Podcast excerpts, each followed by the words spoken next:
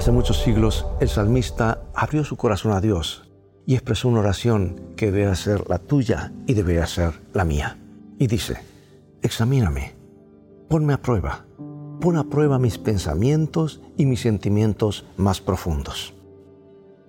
Una importante revista de circulación internacional entrevistó hace un tiempo a diversas personalidades del mundo artístico y deportivo para preguntarles, entre otras cosas, cuáles eran a su juicio las cuatro virtudes que más valoraban en una mujer. Fue llamativo que los encuestados coincidieron repetidas veces en que la virtud muy valiosa pero poco común en la mujer es la sinceridad. Cabía preguntarse, ¿no es la sinceridad una cualidad que también escasea entre los hombres? Sí, con frecuencia, mujeres y hombres por igual, tememos mostrarnos tales como somos. Preferimos disfrazar los hechos, encubrir ciertas verdades utilizar eufemismos y practicar otras formas de hipocresía antes de ser leales y sinceros. Parecería que en un intento de autoprotección o por querer quedar bien con los demás, nos fuera más fácil vivir con dos o tres caras al mismo tiempo, adaptando o adoptando cada vez la que más convenga a la ocasión. Pero el que incurre en semejante bajeza no peca de cobardía y de traición cuán diferente es la actitud de la persona que, aunque sabe que pueda ser mal interpretada, igualmente tiene el valor de hablar y actuar con integridad. A un operario se le había roto en la fábrica donde trabajaba una valiosa plancha de mármol. El accidente podría haber pasado inadvertido, ya que en esa marmolería había muchas otras planchas parecidas.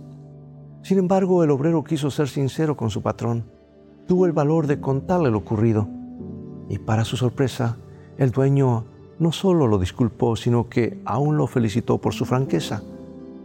Pocos días más tarde, ese operario era llamado a la gerencia del establecimiento para comunicarle que a partir de esa hora era promovido al cargo de jefe de su sección.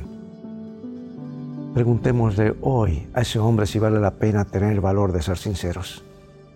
Su respuesta no haría más que señalar los beneficios del correcto proceder cuando existen diferencias entre amigos, vecinos o esposos o cuando surgen los malentendidos en cualquier forma de relación humana, cuán saludable es tener el valor de mostrarse auténticos y transparentes. En un mundo donde abunda la hipocresía y el fingimiento, ciertamente se necesita desarrollar valor moral para ejercer la sinceridad en todo momento y lugar. Cuánto más agradable sería la vida si todos practicáramos esta olvidada virtud, ¿no te parece? Y hoy tenemos esa oportunidad a lo largo de este día.